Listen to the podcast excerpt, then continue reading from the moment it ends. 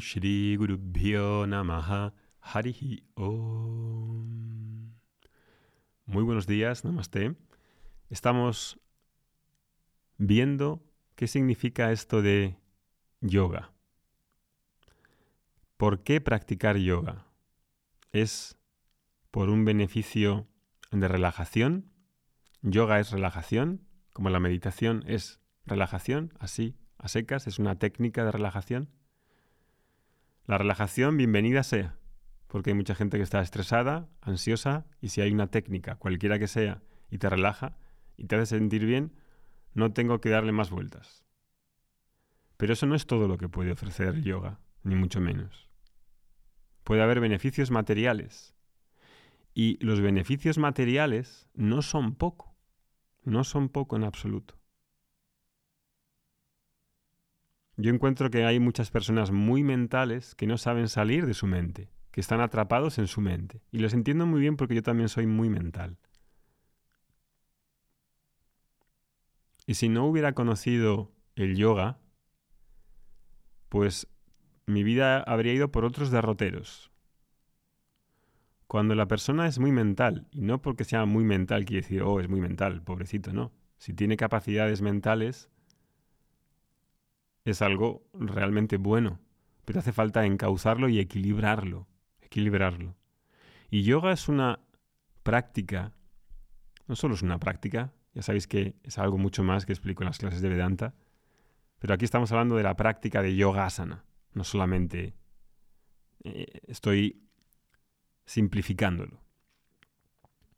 Cuando hay una práctica de yoga asana, de yoga, en la que empiezo desde el cuerpo, para el cuerpo y para otras cosas, para la mente y con beneficios espirituales, sí, pero empiezo desde el cuerpo, con la energía del cuerpo, a tener conocimiento de mi cuerpo, del cuerpo, de las energías que hay en el cuerpo, de cómo se somatizan en el cuerpo las emociones, enfermedades, etc.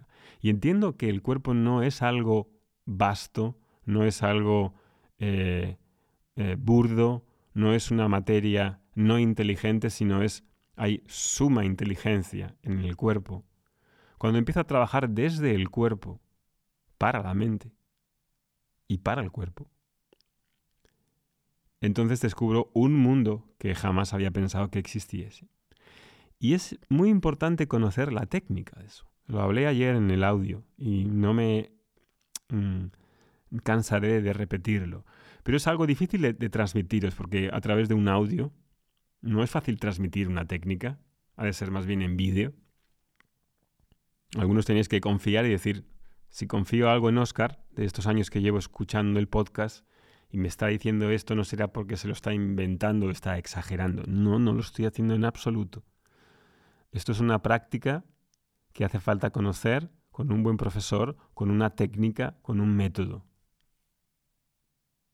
Yo he ido a muchas escuelas de yoga y en algunas es un auténtico desastre este tema. No hay técnica, no hay método, no hay rigor, no hay una solidez técnica, que es lo mínimo que el profesor para empezar, no que eso sea al final, ni el principio, ni el medio, pero sí, perdón, sí el principio. Ahí hay algo muy gordo que saber.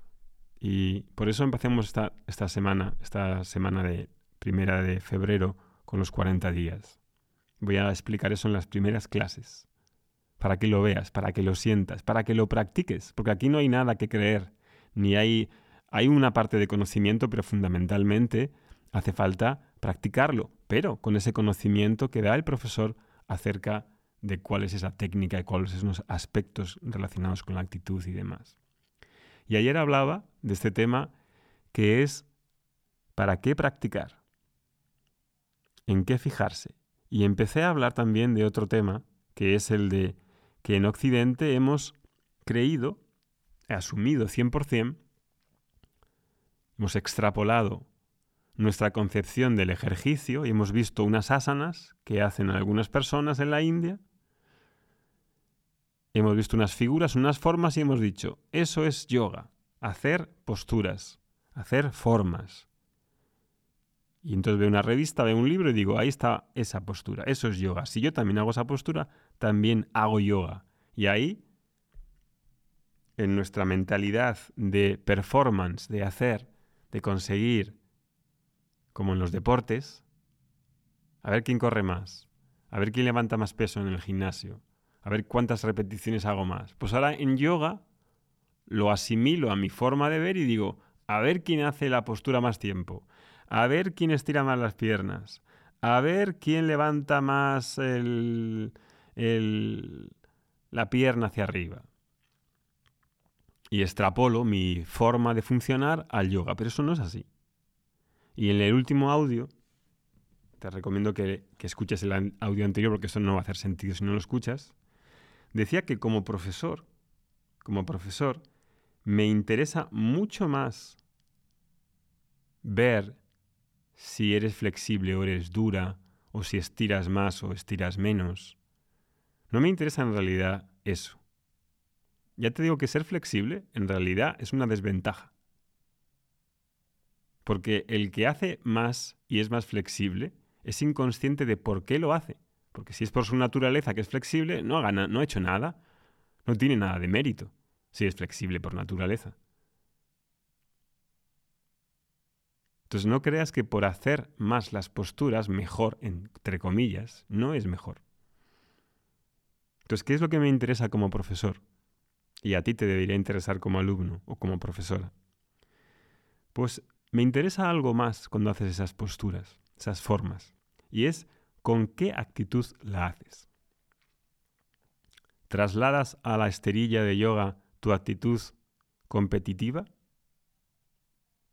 De medirte con los demás, a ver quién hace más durante la clase, a ver si estás pendiente de la jovencita que hay delante de ti o de los que están alrededor para ver si haces más o de demostrar al profesor, voy a hacerle más para demostrar al profesor que soy buena, que soy flexible, que soy capaz. ¿Haces desde ahí? ¿O cómo te tomas las dificultades? Te frustras en cuanto hay algo que no sabes o crees que no sabes o no te sale. Si digo, sube las curvas y las curvas no se suben, las curvas no se suben, o no estiras la parte frontal del muslo hacia atrás, te comparas con otros porque no te salga o porque no puedas seguir los pasos. Claro, si hay una mala técnica, ese es uno de los problemas piensas que es llegar a la postura final, pero es que hay muchos pasos intermedios. ¿Cómo te tomas las dificultades? ¿Cómo vas superando las dificultades? ¿Tienes paciencia? ¿Tienes tolerancia? ¿O enseguida te fustigas y te machacas? ¿Te pones nerviosa? Ese es el proceso, digamos, a nivel emocional, psicológico. Empiezas muy entusiasmada, ah, qué bien, qué bien, voy a practicar y luego te vienes abajo a las primeras de cambio donde hay dificultades, eso es muy interesante, muy interesante. Más que fijarse en la postura final, cómo es el proceso, cómo es el camino, cómo ves que el asana es como la vida, cómo te tomas las cosas, cómo haces, con qué actitud, desde dónde, cómo supera los obstáculos. Y en la postura, en las prácticas de yoga, pues hay muchos obstáculos. Hay obstáculos, hay percepción, hay inteligencia, mucha inteligencia. Hay que, hace falta cultivar la inteligencia. Y dirás, ¿cultivar la inteligencia? ¿En la asana cómo? Mírate las primeras clases que voy a dar en febrero. Te voy a explicar cómo despertar la inteligencia pura utilizando el discernimiento y la percepción consciente en el cuerpo. ¿Eres laxa o dura? Si eres laxa te das cuenta que sobreestiras los codos o las rodillas o los lumbares, ¿te das cuenta de eso? Si tienes un buen profesor te va a decir te va a decir claramente, estás sobreestirando por todas partes, eres como un chicle, te vas por todos los lados. ¿Cómo te tomas si eres laxa? La frustración de colocar los límites, porque hacer la postura no es ir al límite para el performance y de una amplitud de movimiento exagerada. Es decir, bien, se me van las lumbares, tengo que llevar hacia atrás las costillas flotantes hasta que la lumbar no esté sobreestirada. porque eso es una actitud agresiva contra ti misma, es una actitud de orgullo anti-yoga. ¿Cómo es tu tolerancia a colocar límites? ¿Cómo afrontas posturas desconocidas? ¿Cómo afrontas los miedos que surgen en diferentes grupos de posturas? Hay invertidas, hay hacia atrás, hacia adelante, de pie, hacia em, en equilibrio. Eso me interesa mucho más como profesor y a ti te debería interesar mucho más como alumna porque es un proceso en el que veo, no mm, valoras e, el resultado final, no. Ves lo que estás creciendo en cada asana, en cada postura, en cada día, en cada sesión. La práctica de asana es como la vida misma. Me interesa ese proceso, que es un proceso de madurez interna y no tiene nada que ver ni con una competición, ni con un performance, ni con una representación teatral.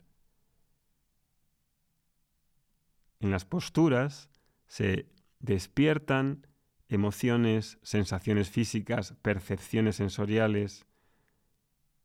Hay mucha inteligencia, mucho cultivo y coordinación, integración. Y eso te libera, saber estas cosas, te liberan de la presión de tener que hacer, que conseguir, que lograr, de que haces una imagen final que he extrapolado de mi concepción del ejercicio y del deporte. No. En esa primera clase de febrero te voy a relatar uno de los factores más importantes que cambiarán completamente tu práctica de yoga o la de iniciarla con seguridad, con tranquilidad, con confianza, sin prisas, sin pensar que me van a valorar porque tengan que hacer unas posturas finales, que es lo de menos que vienes por ti, no vienes por nadie, a demostrar nada a nadie, ahí te voy a contar uno de los factores más importantes, que si lo aprendes y lo tienes claro, el curso de los 40 días va a estar completamente amortizado, solo por esa primera y segunda clase. Así que ahí te lo dejo, el enlace abajo en el que te puedes suscribir desde hoy con esos bonus de la primera semana de febrero, que vamos a hacer juntos, en directo y en grabado, si no puedes venir, y vamos a mostrar la técnica base, vamos a corregir viendo lo que hacéis en directo y vamos a aprender juntos y vamos a ir juntos de la mano para que sintáis con confianza que estáis haciendo las cosas apropiadamente. Que tengáis un buen día. Hariom Tatsat. Om Shanti Shanti Shanti